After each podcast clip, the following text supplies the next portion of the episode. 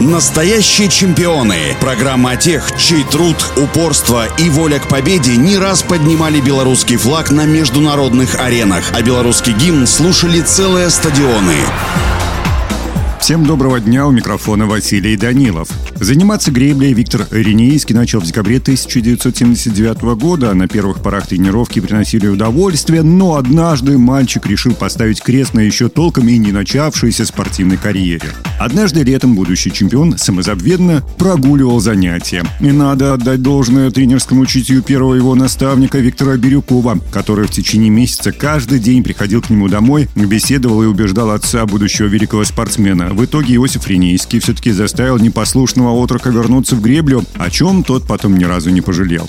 Через пять лет Виктор стал обладателем двух золотых медалей юниорского чемпионата мира. Но одно дело побеждать сверстников, совсем другое – превзойти соперников на взрослом уровне. Такая возможность представилась 19-летнему белорусу в 1986 году. К тому моменту он уже вошел в обойму сильнейших каноистов страны, даже претендовал на место в олимпийской сборной. В те времена перед советскими гребцами, как и многими представителями других видов спорта, на международной арене ставилась единственная задача – только победа. Ну а претендентов заменить более слабого в команде всегда хватало. Тренер сборной Александр Кирпиченко, работавший с группой каноистов, проявил удивительный дар предвидения. Он предложил объединить в одном экипаже представителя Молдавии Николая Журавского и молодого Виктора Ренейского. Правда, доказывать свою состоятельность надо было на каждом старте. Никакие добытые до этого награды не принимались в расчет. Побеждать следовало как на международных стартах, так и на контрольных прикидках во время тренировочных сборов. И даже в Сеуле у свежеиспеченного экипажа не было уверенности, что именно им доверят участие в Олимпиаде. Конкуренты жили в Олимпийской деревне в соседней комнате и выражали готовность прийти на замену. Спокойно вздохнуть удалось только, когда пришло время стартовать. И тут, в предварительном заезде на 500 метров, они уступили немцам. Те не скрывали своей радости, делая попытки психологически подавить соперников. Приходили громогласно заявляли «Посмотрите, что будет в финале». Парни смело приняли вызов. Дебютные заезды им всегда давались трудно. Зато в последующих гонках они становились недосягаемыми. На одном дыхании промчали и решающие 500 метров, а германская лодка оказалась лишь пятой. Олимпийское золото завоевано. Но куда важнее для Виктора и Николая было выиграть длинную дистанцию, за которую они так отчаянно боролись перед Олимпиадой. И они сделали, снова став первыми. Окончательно в победу гребцы поверили, когда прошли все необходимые процедуры. После того, как судья на взвешивании лодок дал отмашку, что все в норме, поняли – Олимпийское олимпийское золото у них.